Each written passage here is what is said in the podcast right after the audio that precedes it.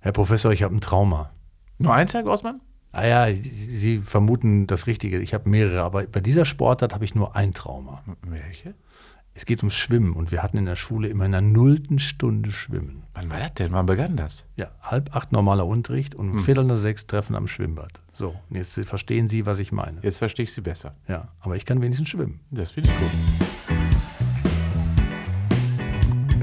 Die wundersame Welt des Sports. Der Podcast zur schönsten Nebensache der Welt.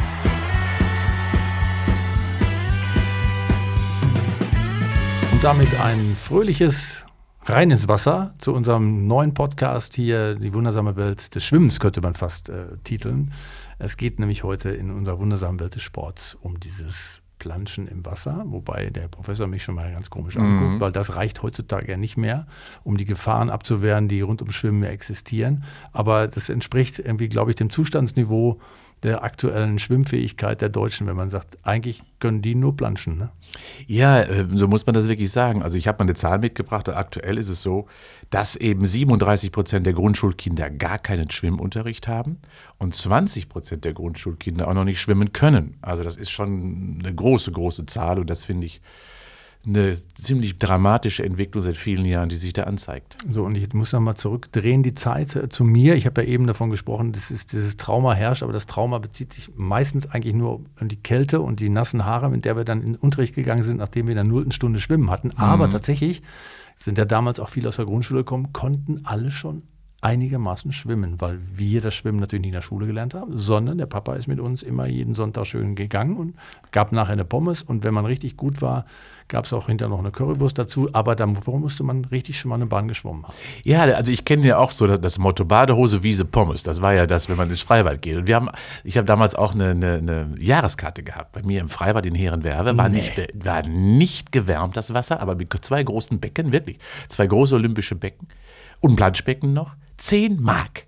Jahres, weiß ich noch genau. Ich habe es immer hinterlegt, also so preiswert war das. Und da waren wir natürlich alle Ja. von klein auf an immer im Schwimmbad. Und natürlich war der Schwimmmeister eine große Respektsperson und wir hatten immer Angst, natürlich ihm da nicht gerecht zu werden. Und deswegen haben wir ganz früh schwimmen gelernt. Ja, man durfte nicht mit der Pommes den Beckenrand, das weiß ich auch noch. Ja. ja, das stimmt. Aber das ist, ja, glaube ich, auch so ein grundsätzliches Problem, was wir heute durch diesen Podcast so ein bisschen tragen, nämlich die Frage, woher kommt das eigentlich, dass, ähm, dass die Kinder und auch viele Erwachsene nicht mehr schwimmen können und wozu führt das letztendlich? Die große Frage, die ich mir immer gestellt habe, das, was ich jetzt erklärt habe, dass mein Vater mit mir äh, da sonntags immer zum Schwimmen ging, das war seine Aufgabe. Das hat er dann auch äh, wunderbar erledigt und äh, ich habe es dann ja irgendwie geschafft. Ist das was, was die Eltern vergessen haben, dass sie das selber auch mitsteuern müssen? Wichtige Frage. Das gilt eben nicht nur fürs Schwimmen lernen, es gilt ja für viele andere Dinge auch. Ja, äh, Eltern müssen anregen, stimulieren, aktivieren. Und äh, wenn Eltern zum Beispiel nicht hinfahren, im Schwimmbädern haben wir allerdings natürlich das Problem, dass wir keine Flächendeckung haben. Und Flächendeckung heißt für mich, und so ist es auch beschrieben in vielen Statuten, etwa 15 Kilometer maximal. Also innerhalb etwa von 15 Minuten muss ein Schwimmbad erreichbar sein. Da verstehe ich aber auch die Familie, wenn sie sagt, das ist mir viel zu weit, wenn ich in, ähm, also ich von Dortmund erst nach Herne fahren muss und nach Mülheim-Ruhr fahren muss, um da was Vernünftiges zu finden. Das ist ja nicht die richtige Strategie. Das heißt also, wir haben ein multifaktorielles Problem. Es werden immer weniger Schwimmbäder, damit ist die Erreichbarkeit äh, nicht mehr gegeben und dann wäre der Aufwand auch zu groß. Aber auf der anderen Seite gibt es natürlich mittlerweile auch den Gegentrend. Es gibt ja mittlerweile viele private Schwimmclubs, Schwimmvereine hier in Köln, zum Beispiel Shaki oder ähnliches, die, äh, wo die Eltern sehr, sehr viel Geld zahlen, damit ihre Kinder wieder schwimmen lernen, weil das Bildungssystem sich vom Schwimmen auch leider entfernt hat. Unter anderem natürlich auch, weil die Schule sehr, sehr vorsichtig geworden ist und dementsprechend ja auch den Lehrern es nicht sehr angenehm ist, eben auch mit nicht schwimmenden Kindern ins Bad zu gehen. Wobei das grundsätzlich ja auch keine, ähm, keine Folge sein dürfte und die Zukunft müsste auch anders aussehen. Privat bezahlen viel Geld für einen Schwimmkurs, Verrückt. damit die Kinder hinter der Schule schwimmen können. Das Verrückt. wirft kein gutes Licht auf unser Bildungssystem, gerade was den Sport angeht. Ja, ja, und, und wenn, wenn Sie mal sehen, was haben die Städten und Kommunen gemacht? Natürlich haben die äh, die Schwimmbäder geschlossen, die ja viel früher eben an Leerschwimmbecken ja auch an Schulen waren, bewusst. Viele sind gar nicht mehr genutzt, sind trockengelegt, wie man so schön sagt, werden gar nicht mehr gepflegt, dass ja die Fliesen fallen von der, von der Wand. Äh, Und das Dritte ist, die alte, andere Alternative machen Städte gerne. Sie machen da Erlebnis- und Spaßbäder mit dicken Rutschen und äh, viel, viel Pommes und so weiter daraus. Auch das kann es ja auch nicht sein. Nee, vom Rutschen lernt man auch nicht schwimmen, Nee, genau so ist das. Äh, aber zu den Formen des äh, Schwimmens, ob, äh, ob man nun Planschen, äh, es noch Planschen nennt oder schon Schwimmen, Mhm. komm, kommen wir gleich noch zu. Sie haben es selber jetzt gerade angesprochen. Klar, aber kann man die Kommunen nicht verstehen? Also wenn, wenn Dinge nicht so genutzt werden oder ein riesen Sanierungsstau äh, aufgetreten ist, zum Beispiel bei den kommunalen Schwimmbädern in Dortmund, glaube ich, haben wir so, ich würde schätzen, so circa zehn Schwimmbäder gehabt und bei allen waren gleichzeitig ein Wahnsinns-Sanierungsstau da und die Renovierung äh, hätte sich wahrscheinlich gar nicht mehr, äh, kann sich nicht mehr lohnen. Da müsste man fast neu bauen, macht aber auch kein Mensch mehr. Dieses Dilemma halt müssen Kommunen aushalten. Ja, wir sehen das ja aber auch bei den Autobahnbrücken. Genau das gleiche Ja. Phänomen ist da auch aufgetaucht. Die meisten Schwimmbäder sind etwa in den 60er Jahren gebaut. Und natürlich taucht da etwas auf, wenn man sich dem nicht ständig widmet. Kennen wir doch auch alle. Wenn wir nicht immer dranbleiben, und das haben Städte und Kommunen leider selber versemmelt. Ähm, und jetzt die weiße Fahne zu hissen und dann sagen, okay, jetzt müssen die Kinder ausbaden, das ist doch schlimm. Wir haben im Augenblick im Bund einen Investitionsstau für die Schwimmbäder von 4,5 Milliarden Euro. Hoppla. Hoppla. Äh, Es gibt 6500 Bäder in Deutschland, also öffentliche Bäder, ist eine schöne Zahl, kann man auf der Zunge zergehen lassen, aber sie reicht natürlich nicht aus, weil die meisten eben nicht öffentlich mehr sind, sind geschlossen und, und, und. Dann haben wir Hallenbäder, die sind teilweise zu, die Freibäder sind teilweise zu. Auch da haben wir ja, weil wir eben auch keine Schwimmmeister zum Beispiel haben, uns fehlen 2500 Schwimmmeister in Deutschland. Auch das reduziert natürlich die Öffnungszeiten und, und, und. Ja, äh, wir haben die Infrastruktur nicht.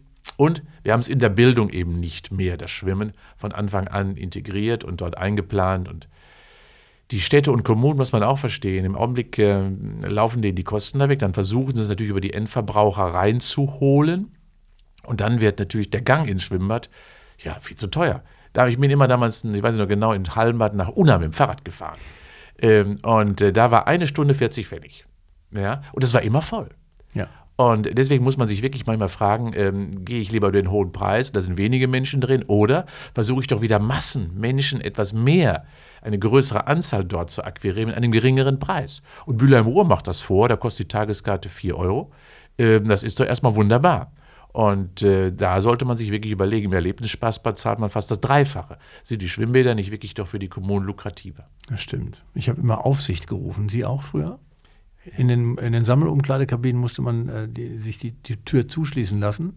Und dann kam aber die Aufsicht und hat einem die Tür wieder aufgeschlossen. Dann konnte man nicht einfach selber aufschließen. Nein, nein, nein, als junge, junger Bursche. Das Nee, das kannte ich nicht. ey. erinnere ich. Ja, in Dortmund. War, wir waren äh, ganz modern damals schon. Ja, oder, oder vielleicht doch schon zu, zu modern, ja. Aber das mit dem Fachkräftemangel, ich nenne es einfach mal so, Mhm. ähm, die Sie gerade beschrieben haben, hat das nicht auch was mit diesem Image des, des, ähm, äh, des Berufes zu tun? Ich habe ja gerade so ein bisschen äh, despektierlich gesagt, irgendwie äh, weg mit der, mit der Pommes vom Beckenrand. Ähm, äh, dieses Berufsbild, das hat ja irgendwie auch so einen bestimmten Stellenwert in der Gesellschaft. Hätte man das nicht auch ein bisschen aufpolieren müssen, damit man mehr Leute da reinzieht? Ja, natürlich. Also ich, ich erinnere mich da wirklich dran. Das war damals völlig normal, dass der Bademeister eine Respektperson auch war. Und das hat sich ja leider total verändert. Und ähm, eben nicht nur dort leider, aber dort insbesondere. Und das bedeutet natürlich, das Image des Schwimmmeisters oder Bademeisters, Schwimmmeister ist sicherlich der bessere Begriff, ähm, deutlich eben nicht mehr in dem Rahmen Ram oder im Rampenlicht steht, wie es sein sollte. DLRG beispielsweise hier. Auch für uns ja eine ganz, ganz wichtige Institution in Deutschland. Auch die klagen ja unter ähm, ja, Nachwuchsmangel. Und daher kennt man schon, das Schwimmen ist insgesamt in der ganzen Gesellschaft überhaupt nicht mehr präsent. Wir schauen es mal kurzfristig zur Olympia, zur Olympia, zu Olympischen Spielen, aber dann war es das auch. Ja, und wie dramatisch es ist, sieht man immer im Sommer, in dem wir ja gerade auch sind, äh, an den Zahlen äh, der Menschen, die ums Leben kommen im Wasser. Oh ja. Äh, ähm, gerade auch an den Küsten, äh, Nord- und Ostsee. Und da sind ja teilweise wirklich DLRG-überwachte Strände mit dabei. Äh, die Leute sind früher, glaube ich, äh, auch kaputt, wenn sie im Wasser sind, überschätzen ihre eigene äh, Kraft oder die, die das eigene Vermögen des Schwimmens sowieso und denken, naja, irgendwie ist ja nicht so viel, äh, das Wasser ist ja gar nicht so tief, da kann mir gar nichts passieren. Also es gibt ja verschiedene Faktoren. Aber alles ist ja zurückzuführen darauf, dass man sich nicht mehr sicher ist mit dem, was man tut. Hm, richtig. Hm. Ja, äh, ist das auch so ein Punkt wie früher, wir hatten ja nichts, also sind wir schwimmen gegangen? Ja, ich glaube, dass das eine wunderbare Freizeitbespaßung damals für die Kinder war. Äh, und ich habe das auch immer sehr gerne genossen, dass meine Mama immer gesagt hat, geh doch ins Schwimmbad. Ja, und schon war ich raus aus, der, raus aus dem Heim zu Hause und dann war ich aber auch gut untergebracht. Und das formte einen natürlich auch in der, im, im, Sport oder in der Tatsache, wie man mit Wasser umgeht. Ne? Man wusste Bescheid. Ja, und wir haben ja nicht nur geschwommen, wir haben ja auch auf der Wiese dort eben viele andere sportliche Aktivitäten gemacht. Fußball, Tennis äh, waren so ein Klassiker. Das hat man natürlich auch exzessiv gespielt. Heißt also ja, da man nicht immer baden konnte, bei uns war 16 Grad immer. Ich sag's Ihnen. Ja. Mhm. Ähm, das war also das war ja nicht beheizt. Da wäre ich nicht hingegangen. Wir hatten einen Einer, einen Dreier und einen Fünfer ja. übrigens. Ja. Ähm, und ich bin da auch runter, aber eben oben vom Fünfer immer nur mit Augen zu. äh, das musste man, das musste, das, das musste man ja machen. Aber es prägt natürlich total. Ja. Äh, es war wirklich sehr, sehr prägend auch für, für die weitere ähm, sportliche Karriere im weitesten Sinne, weil ähm, man da doch auch gerade was die Ausbildung mhm. des Körpers betrifft, ja eine völlig andere Dimension auch mal hier erfährt. Und das halte ich auch für notwendig, dass kindliche Entwicklung das impliziert. Ich finde es übrigens schön, dass Sie an dieser Stelle auch gemerkt haben, dass äh, Professor Ingo Froböse eine bange Buchse gewesen ist früher. Ja, also auch, da, auch da, stimmte nicht alles so richtig. Nee, nee, auf den Zehner würde ich zum Beispiel nicht unbedingt gehen. Ja, da wäre ich zu schissig. Ja. Ähm, Kommen wir nochmal zurück zu den äh, Kindern und Jugendlichen und ihrem Kontakt zum Gewässer. Ähm, ich habe ja auch äh, früher äh, mit meinen Kindern Babyschwimmen gemacht. Das ist übrigens auch sehr beliebt, dass Eltern mit ihren Kindern sehr früh in so kleine Leerschwimmbecken gehen, manchmal äh, angegliedert an, an äh, Krankenhäuser, die das noch haben, äh, weil sie meinen, ja, das Kind, das muss schon früh Kontakt mit Wasser haben. Dann hört der Kontakt aber plötzlich auf. Also das Babyschwimmen reicht ja nicht, damit man irgendwie weiter im Schwimmsport bleibt. Wo ist, wo ist da dieser Lücke passiert? Wo ist der Abriss da passiert? Was ist da, was ist, was funktioniert da nicht? Ja, für Babyschwimmen gibt es natürlich ganz besondere Kurse und wir wissen ja selber, dass äh, junge Mütter und, oder junge Eltern insgesamt, auch Väter, äh, natürlich für das kleine heranwachsende Kind erstmal alles tun. Mhm. Sie wollen ja die maximale und optimale Entwicklung. Deswegen haben wir da eine Angebotspalette, die wirklich sehr attraktiv ist. Bei uns in Köln gibt es Wartezeiten, ewig lang. Kind kann ja auch schwimmen schon, paddelt so ein bisschen wie ein Hund mhm. und hat ja den Mundschluss noch nicht richtig, aber trotzdem funktioniert das ja.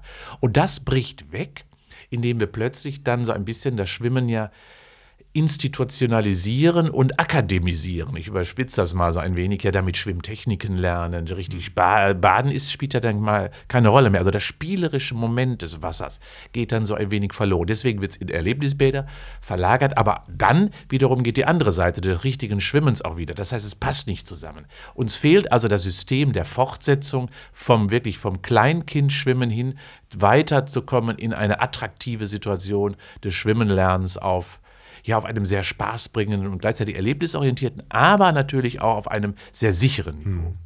Früher war ich sehr stolz, wenn ich das Seepferdchen an meiner Badehose annähen konnte. Oder Freifahrten Jugend das ist gab doch es zu meiner Zeit noch. Ja, wollte ich gerade sagen. Also ich hatte die Abzeichen auch drauf, alle drei. Ja. ja. Wissen Sie noch, was, was war die Hose war voll, ne? Ja. Hm. Ich, ich, hatte, ich habe so einmal hinten rum. äh, vorne, hinten auf der Seite. Genau. Mama hat, ich wollte das aber auch, ich wollte den Freischwimmer natürlich weiterhin drauf haben, als der Faden da war das war ja ähm, wie so ein Erkennungsabzeichen. Absolut. Okay, da, du bist ja ein großer. Und beim, beim Jugendschwimmer musste man ja schon vom Dreier springen. Ja, ja. das war schon und tauchen und so. Das war schon echt klasse. Und wir haben ja gerade erfahren, dass äh, Ingo Frohböse dann die Augen zu hatte beim äh, Sprung vom. Nee, beim Fünfer erst. Ach, beim, beim, Fünfer, beim Fünfer, ja. Aber lassen Sie uns doch mal da bleiben. Also, das hatte einen Wert damals, dass man eine gewisse Ausbildung hatte. Dafür hat man ein Zertifikat bekommen, also quasi diesen, diesen Aufnäher. Ähm, das war ja auch was, was uns angespornt hat, äh, teilweise äh, in, der, in der Ausbildung oder wenn wir zum Schwimmwasser gegangen ich, ich kann jetzt irgendwie äh, 200, 100 Meter hin und her schwimmen, jetzt funktioniert es bei mir. Aber was bedeuten denn diese einzelnen Zertifikate? Bedeuten die denn wirklich, dass man dann schwimmen kann? Also Seepferdchen natürlich nicht. Seepferdchen ist äh, letztendlich nur Wasser, Wasserbeherrschung, Wasserfähigkeit. Das beginnt erst, die heißen ja jetzt nicht mehr ja. Freifahrten und äh, Jugend, sondern die heißen ja jetzt wie immer Bronze, Silber und Gold. Ja. Ähm, und die definieren quasi das Gleiche. Ja, also ab dem sogenannten Freischwimmer, also ab dem bronzenen Abzeichen ist eine Schwimmsicherheit gegeben. Denn dort muss man schon mal 15 Minuten am Stück schwimmen können. Das ist, glaube ich, auch eine Herausforderung, die wir ja auch, wenn wir ja in offenen Gewässern sind, etwas weiter herausbegeben, auch als Mindestmaß mhm. äh, der Schwimmkompetenz wirklich, glaube ich, verlangen muss. Und ähm, dann springt man vom Einer und taucht ein wenig. Also das sind so die Grundfähigkeiten. Ist also keine Willkür. Also das nein, nein, hat schon nein, eine Aussagekraft. Ne? Das hat auf jeden Fall, weil dann ist Schwimmfähigkeit vorhanden äh, mit dem Bronzeabzeichen. Und dann geht es natürlich weiter und ich würde auch wirklich immer versuchen, auch weiterzukommen, denn äh, wie schnell kommt eine Situation, äh, wenn man beispielsweise, und ich erlebt, bin ja oft auch an Seen unterwegs, auch im, im Ausland, äh, wenn ein Boot kentert oder wenn man mit dem Surfbrett unterwegs ist äh, und man kommt nicht mehr zurück und, und, und es gibt ja auch andere Sportarten, ähm, wo Wasserfähigkeit, Wassersicherheit gegeben sein muss. Und das heißt, ja, macht einfach weiter. Und für mich ist letztendlich das goldene Abzeichen so ein bisschen für den Jugendlichen an sich das Must-Have. Jetzt äh, haben wir gerade gehört, dass es aber schwierig ist, das zu erlangen. Die DLRG bietet solche Kurse natürlich an, aber da muss man natürlich dann auch wieder nach der Schule äh, hingehen. Da hat man natürlich vielleicht auch wieder andere äh, Kollisionen mit anderen Sportarten, die man betreibt. Aber wie auch immer das abläuft. Ja, aber da, da, daran sind schon das Grundproblem. Sie haben gar nicht mehr die Freizeiten, die freien mhm. Zeiten, eben es neben der Schule auszuführen und zu lernen. Und daran erkennen wir auch, hier ist ein Systemfehler drin. Denn dann müsste es die Schule übernehmen und die tut es nicht. Also äh, kommt nach der Schule das Studium, auch da gibt es diese Freiheiten nicht mehr und Freizeiten nicht mehr, also bleibt es auf der Strecke. Wir haben also jetzt schon mal gelernt, dass es ein, ein, eine Grundausbildung geben müsste oder auch gibt, die aber kaum mehr jemand hat ähm, die nicht ausreicht, um hinter kritische Situationen an, äh, an, an, offenen Gewässern zu überstehen. Ich glaube, das ist genau der Punkt. Wenn man äh, viel in Übung ist, dann kann man vielleicht auch mit veränderten Situationen tatsächlich auch umgehen und äh, mhm. spontan entscheiden, äh, was man macht. Aber wenn man das nicht gewohnt ist, dann wird es auch schwierig und deswegen sollten tatsächlich äh, Eltern auf ihre Kinder äh, bei, an offenen Gewässern immer gut aufpassen. Ne? Es passieren viel zu viele Todesfälle rund um. Ja, natürlich. Wir, wir hören ja immer, dass jedes Jahr von den Baggerseen in den Wohnorten. Aber auch am das Meer ist natürlich auch total gefährlich. Wenn ich an die Nord- oder Ostsee fahre oder ans Mittelmeer fahre, ähm, und wir wollen ja alle in den Sommerferien ans Meer irgendwie, ans Wasser fahren, dann ist das Gefahrenmoment riesig groß. Ja, wir brauchen eine Grundkompetenz ähm, genauso wie wir einen Autoführerschein, einen Fahrradführerschein oder wie auch immer machen. Und einen Fahrradführerschein machen Kinder ja in der Regel in der Schule. Warum gibt es keinen Schwimmführerschein? Und äh, halte ich für notwendig, gerade um die Gefahrenmomente eben von den Kindern wegzuachten. Und da sind Eltern doch immer sehr, natürlich auch sehr unterwegs. Und deswegen verstehe ich diese Diskrepanz nicht. Babyschwimmen ja und plötzlich bricht es ja. weg und dann lässt man es einfach so laufen. Natürlich müssen wir auch wissen, es gibt soziale Ungleichheiten ja, in diesem ganzen System. Natürlich diejenigen, die Babyschwimmen gemacht haben, die werden vielleicht auch Kinder wieder zum normalen Schwimmen, aufgrund dessen, weil es Privatzahler-Angebot mhm. äh, ist. Aber alle anderen, die auch beim Babyschwimmen nicht sind, die finden niemals den Zugang. Also die soziale Ungleichheit gibt es gerade beim Schwimmen. Ja, wenn sie die Schule nicht hätten äh, oder wenn die nicht da ist, dann wird es tatsächlich sehr, sehr schwierig, äh, da irgendwie das aufzufangen. Aber vielleicht ist es auch der Schwimmsport generell. Also ich meine, mhm. Äh, die Frage ist auch mal, was hat das für ein Image? Äh, oder besser andersrum gefragt, was ist denn eigentlich das Gute am Schwimmsport? Also vielleicht auch nochmal, ähm, wirklich, wenn wir den professionellen Schwimmsport mal betrachten, dann waren die auch in Stunde Null unterwegs. Mhm. Dann sind die immer in Stunde Null unterwegs. Denn ähm, das, was hier gemacht wird, ist, wir müssen ja wirklich Kacheln gezählt werden. Und deswegen, das ist, die Sportart ist nicht so richtig attraktiv. Es ist ähnlich wie Marathonlauf im Wasser. Also es werden unheimlich lange, lange, lange Schwimmzeiten verlangt. Und deswegen in der Regel zweimal am Tag wird geschwommen. Meistens morgens wird Strecke gemacht und das wirklich in der Stunde Null, also zwischen sechs und sieben vor der Schule. Muss auch so sein. Und dann am Nachmittag noch einmal mit Krafttraining und dann Sprinttraining, Intervalltraining. Also es ist eine hochintensiv, trainingsintensive Sportart. Darüber hinaus ist natürlich es nicht eine Fernsehsportart, äh, weil man sieht ja nicht so viel. Sportler sind weg und dann mit, mit der Kappe noch, dann tauchen sie wieder auf. breite Kreuz sieht man schon. Das, das sieht man schon, wenn man denn eins hat.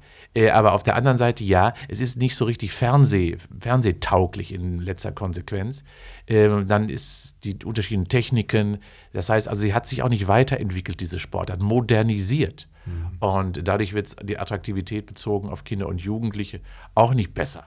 Und das Dritte ist natürlich, ja, ähm, es ist einfach aufwendig, diese Sportart zu betreiben. Also auch räumlich. Das heißt, man muss irgendwo hin. Es ist sehr, sehr zeitintensiv. Neben den Trainingszeiten natürlich auch die ganzen Fahrzeiten hin und zurück. Äh, und insofern ja, hm, man muss eine schicke ja. Badehose haben auch, das ist ja auch ganz wichtig. Aber da, mal, mal nochmal zurück zu der, äh, was, was, macht der Schwimmsport mit, mit, dem Körper? Also auf, auf niedrigem Niveau, wenn wir jetzt von Profitum mal, äh, ja, von den Profis mal weggehen. Äh, was ist das Gute an der Bewegung im Wasser? Ja, letztendlich ist es erstmal ähm, ein Element, was wir sonst nicht kennen im Alltag. Also wir schweben, ähm, wir haben viele, viele Bewegungsmöglichkeiten, was übrigens natürlich auch gerade im Kontext von älteren Herrschaft von älteren Menschen gut ist, weil sie sicher sind, weil sie, die Sturzgefahr ist weg, weil man selbst in therapeutischen Kontexten schon dort das Wasser nutzen kann, das Medium Wasser, um bestimmte Bewegungsmöglichkeiten auszuführen. Vielen Menschen ist zum Beispiel erst oder nur im Wasser möglich zu gehen. Nehmen wir mal viele neurologische Erkrankungen beispielsweise. Also das ist schon mal ein wahnsinnig schönes Element. Übrigens ist Wasser vom Widerstand her etwa 14 Mal intensiver als Luft. Das heißt also, wir können dort auch ein Muskeltraining betreiben. Und das machen, deswegen nutzen es ja auch viele zum Beispiel unter dem Aspekt Fitness. Äh, dass gerade dort eben Fitness, Gymnastik im Wasser stattfindet, um eben ja der Fitness ein etwas anderes Element zu geben, nämlich das Element Wasser. Einige Studios haben das ja sogar, einige Fitnessstudios sogar, aber wenige. Daran sieht man auch schon die Selektion, auch hier die, die Ungleichheit. Und das Letzte ist natürlich, das Wichtigste, es ist ein Herz-Kreislauf-Training. Ähm, es ist deswegen ein Herz-Kreislauf-Training, weil, wenn ich es denn richtig mache, ähm, und nicht baden, sondern richtig schwimmen, dann schwimme ich auch hier 15, 20, 30 Minuten am Stück und dann schult es wirklich wunderbar Herz und Kreislauf. Gefahrenmomente sind natürlich auch mit da drin dass es zu einer Blutvolumenverschiebung kommt hin zur Herzmitte. Wir haben bei einigen vielleicht etwas vermehrte Herzrhythmusstörungen genau dadurch, weil diese Blutvolumenverschiebung, Flüssigkeitsverschiebung dazu kommt. Aber auf der anderen Seite ist der Druck des Wassers auch gut für, für die Versorgung letztendlich unserer, unserer Gefäße, weil von außen eben Wasserdruck auf den Körper ausgeübt wird. Also in der Regel überwiegen deutlich die Vorteile gegenüber den Nachteilen. Aber Sie haben es ja schon angesprochen, es ist ja eine technisierte Sportart. Das heißt, man mhm. muss die Technik ja äh, in Grundzügen beherrschen, damit man auch das äh, ganze, äh, den ganzen Bewegungsablauf auch vernünftig ausführt. Wenn ich jetzt mal ins Schwimmbad gehe und sehe Menschen schwimmen, dann denke ich manchmal, könnte das nicht auch genau das Gegenteil von dem bewirken, was man eigentlich damit will. Ich sage mal Stichwort Brustschwimmen, Kopf gestreckt über Wasser halten die ganze Zeit. Dauerwell-Schontechnik. so, so, kann man das ja beschreiben. So hat sich das ja entwickelt. Letztendlich, und das muss man ganz, ganz klar sagen, es gibt ja, es gibt ja vier verschiedene Schwimmtechniken. Ähm, und welche ich dann mache, ist ja insgesamt erstmal egal. Ich muss erstmal die Schwimmtechnik, weil die Schwimmtechnik ist ja nur Mittel zum Zweck um eine Reizsetzung zu haben. Und ob ich dann da in der Regel, sagen Sie es, ähm, äh, es ein oder mehr oder weniger gut mache, vielleicht eher eine Grätsche mache oder sondern oder eine Schere mache beim Brustschwimmen oder beim Kraulschwimmen eben dann doch ähm, mit der Atemtechnik ein paar Probleme habe, ist ja erstmal egal. Äh, aber in der Tat muss ich bestimmte Dinge berücksichtigen. Das haben Sie gerade schon mal besprochen. Auch beim Brustschwimmen immer dieser Kopf in den Nacken, mhm. äh, wo es zu einer Überstreckung kommt, ist natürlich nicht die richtige Strategie. Brustschwimmen anders, so macht man es ja in der Regel, mit Kopf im Wasser, dann raus, wieder rein, raus. So ist ja Brustschwimmen. Aber mir ist es lieber, die Menschen schwimmen überhaupt, als mit der richtigen Technik. Ja, so muss man es ganz klar sagen. Die natürlichste Technik ist aber nicht die Brustschwimmtechnik. Weil die lernen wir zwar, aber ich hoffe, dass da auch mittlerweile umgelernt oder umgedacht wurde. Die natürlichste Schwimmtechnik sind immer asymmetrische Schwimmtechniken. Wenn Sie sich die Hunde anschauen oder auch die Kleinkinder anschauen, die paddeln ja immer rechts, mhm, links, stimmt, rechts, links. Stimmt. Also ist letztendlich die Kraultechnik an sich die bessere, die natürlichste, auch die, auch die schnellste Fortbewegungsform. Und die würde ich mir sehr viel mehr wünschen, dass die, die in den Anfangsjahren viel mehr gelehrt wird. Und das ist egal, ob Brust- oder Rückenkraulen, aber das ist an sich die bessere Technik, um wirklich schwimmen zu lernen. Und wenn Sie mal die ganzen sportlichen Schwimmtechniken sehen, dann sind die alle, die kraulen alle, äh, weil es einfach doch die natürlichste Form ist. Das lernt man auch viel schneller. Ja, aber man hat den Kopf viel unter Wasser, wenn man es richtig macht. Ich glaube, das, ja. das hemmt viele äh, daran, ja, ja, das vernünftig zu tun. Ja, deswegen habe ich ja vorhin schon mal von, von der Frisur gesprochen, ja. Ähm, weil die muss man schon mal opfern. Das ist, das ist dann schon mal dabei. Aber das darf, das darf ja nicht stören. Und deswegen ist so eine Handtuch-Rubbelfrisur äh, schon manchmal gar nicht schlecht. Also was sicherlich eine nicht zu beherrschende Technik ist, außer im Spitzenbereich, ist die, äh, ist die Delfintechnik, die Schmetterlingstechnik, ja, wo es auch zu massiven natürlich Belastungen auch im Bereich der Lendenwirbelsäule kommt ähm, und auch sehr kraftraubende Technik. Also das ist es so nicht. Aber ja, äh, ich würde mir wünschen, sehr viel mehr Kraultechniken, also Brustkraulen oder Rückenkraulen, weil das eben natürliche Form ist. Aber, ja, Sie haben recht, die Frisur leidet. Ja, wir sind ja im Alter, wo sich die Frisur von selber verabschiedet. Das hat mit dem Schwimmen nichts mehr zu tun. Genau. Aber ähm, ich hatte ja äh, auch selber einen Schwimmkurs an der Uni. Ich musste das ja auch machen und ich habe, es ist wirklich irre gewesen, wie, wie äh, toll das ist, wenn man einmal die Bewegung des Delfinschwimmens mhm. hinbekommt, sodass man tatsächlich in dieser, in dieser Delfinbewegung ja. durchs Wasser gleitet, auch wenn es sehr anstrengend ist. Kraftraum. Aber, ne? aber diese Technik, das einmal hinzukriegen, ja. ne, mit dem, dem Schlag hinten und vorne, also das, das ist heute noch, ich, immer wenn ich ein Schwimmbad bin, probiere ich das einmal. Ah, echt? Naja, ich, ich hoffe immer, die Leute gucken. Aber ah, da ist der Grossbo. Aber da ist der alte Mann wieder, der Der spritzt, der ja. spritzt wieder und stört. Meine Kinder so, voll. So, die sitzen nämlich alle draußen. So ist es nämlich. Nein, nein. Aber äh, das ist natürlich ein, ein Vorteil. Ähm, der Nachteil äh, der, der medialen Beobachtung war eine Zeit lang auch ganz viel, äh, schwamm ja immer Doping mit quasi, äh, ja, auch beim Schwimmen. Ne? Und, und, äh, und jetzt im letzten Jahr auch, in den letzten Jahren ja auch leider, leider eben die MeToo-Debatte ja auch gerade mhm. im, im Bereich von Schwimmen hier natürlich auch problematisch ja, ist. Ja. ja. also ja, und der, der Doping-Sektor natürlich im Schwimmen sehr ausgeprägt zu sein scheint. Schien, sagen wir es besser so. Schien. Ja, man weiß nicht, was sie sich heute schon alles ausgedacht haben. Ob es war, es schwenkt immer, aber das gilt auch für andere Sportarten. Das ja, kann klar. ja kein Grund sagen, zu sein, äh, das ist keine schöne Sportart sondern das hat ja was mit anderen Prozessen zu tun und immer mit Profisport, über den wir ja in den meisten Fällen ja auch gar nicht reden, sondern wir reden ja über die ja. äh, Basissportarten für, für die Bevölkerung. Also würden Sie sagen, wir haben über Gerätetouren geredet, dass tatsächlich dieses ähm, das Schwimmen eine ähnliche Basisausbildung ist? Ja. Ich glaube, ich habe das in dem Podcast ja auch schon zum Turnen erzählt. Für mich sind es die drei, die drei großen. Turnen, Leichtathletik, Schwimmen, mhm. äh, weil dann eine komplexe Ausbildung komplett stattfindet. Und Schwimmen ist, wie gesagt, eben nicht nur äh, eine Sportart, sondern es ist letztendlich ja auch etwas zur Sicherheit, um mein Leben äh, ja auch im Wasser einigermaßen gut gestalten zu können und vor allen Dingen zu überleben. Und am Strand und dort, wo ich gerne hin möchte, auch völlig sicher mich zu bewegen. Und darum geht es ja letztendlich. Und auch als Familie äh, in der Verantwortung eben für andere auch sicher sein zu können, dass alle sich frei bewegen können. Das ist doch das, was dahinter steht. Und macht auch eine Top-Figur, ne? Ja, es macht, eine, das macht, wenn man das ja sieht, so ein bisschen die Schwimmer, die haben ja schon alle ein schönes breites Kreuz. Ne? Das ist natürlich, gerade wenn man ähm, Armzuchttechniken macht, wo eben sehr viel aus den, das ist ja Kraultechnik, kommt ja sehr aus den Armen, die Beine stabilisieren ja nur, dann ist das echt eine Sportart für, für Athleten. Also nichts für mich. Äh, das nochmal irgendwie zu unterstreichen an dieser Stelle. Jetzt äh, wollen wir am Ende nochmal auf das kommen, was, wir, was Sie schon angedeutet haben. Ich glaube, äh, auf diese politische Bedeutung äh, des Sporttreibens. Also wenn man jetzt den Schwimmsport als ein Beispiel nimmt, mhm. wie die Dinge abgenommen haben, nur weil sich strukturelle Prozesse verändert haben und der Blick auf den Sport quasi der einfachste war, zu sagen, ja, dann machen wir das eben hier anders, dann verdienen wir jetzt mit dem Schwimmbad Geld, dann wird es aber auch keine Ausbildungsstätte mehr äh, und wir haben auch keine Schwimmmeister mehr, wir brauchen nur Aufsichtspersonal und so weiter und so fort. Die Schulen können das nicht auffangen und so weiter. Dann gilt das doch aber generell auch für viele sportliche Betätigungen, gerade in Schulen oder das Erlernen von Sportarten. Sie als Sportwissenschaftler, Ihnen müsst, Sie dürften eigentlich nachts nicht mehr ruhig schlafen können. Ja, das habe ich mir mittlerweile abgewöhnt, äh, dass das so ist, aber es traumatisiert mich in Anführungsstrichen genau wie Sie, die Stunde Null, äh, immer darüber nachzudenken, so sinnieren, was wir doch für Kardinalfehler machen mhm. in unserer Gesellschaft und leider immer nur unter dem ökonomischen Druck. Ja, das ist, wie gesagt, bei den Autobahnen ist das ja genauso skandalös. Ähm, und das Gleiche gilt eben auch für die Entwicklung unserer Zukunft, für unsere Kinder auch, in die wir eben nicht investieren ausreichend und vor allen Dingen denen wir nicht die richtigen Chancen und Möglichkeiten mehr heutzutage geben, sich komplex und vielfältig zu entwickeln. Sondern wir meinen, das eindimensionale Entwickeln wäre das Richtige. Aber wir sind ein bunter Blumenstrauß in unserer Gesellschaft, wie wir ja immer so schön hören, mhm. was wir aber nicht leben. Wir sind ja divers, wir leben wir aber gar nicht. Mhm. Und das beginnt insbesondere auch beim Sport, wo wir alle versuchen, uniform zu entwickeln äh, und äh, immer reduzierter auch zu entwickeln. Und das finde ich dramatisch. Und äh, insofern ja, ich freue mich immer noch, dass ähm, das Sportabzeichen, was ja leider auch an Raum verloren hat ein bisschen, aber dort ist das Schwimmen auch immer noch präsent. Da kennt man schon, ja, es gehört zur Kernsportart. Hm. Und wenn wir Olympische Spiele schauen, ist das eine der Kernsportarten ja auch. Ähm, die dann wirklich sehr im Mittelpunkt stehen, mit wahnsinnig vielen Goldmedaillen, auch dort ausgestattet ist, viel mehr als mit allen anderen Sportarten, vielleicht sogar.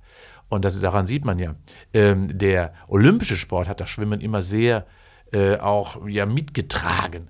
Und das ist in der Fläche jetzt an den Wohnern und den Kommunen ja aus Unkenntnis äh, oder eben aus wirklich aus Verantwortungslosigkeit leider weggebrochen.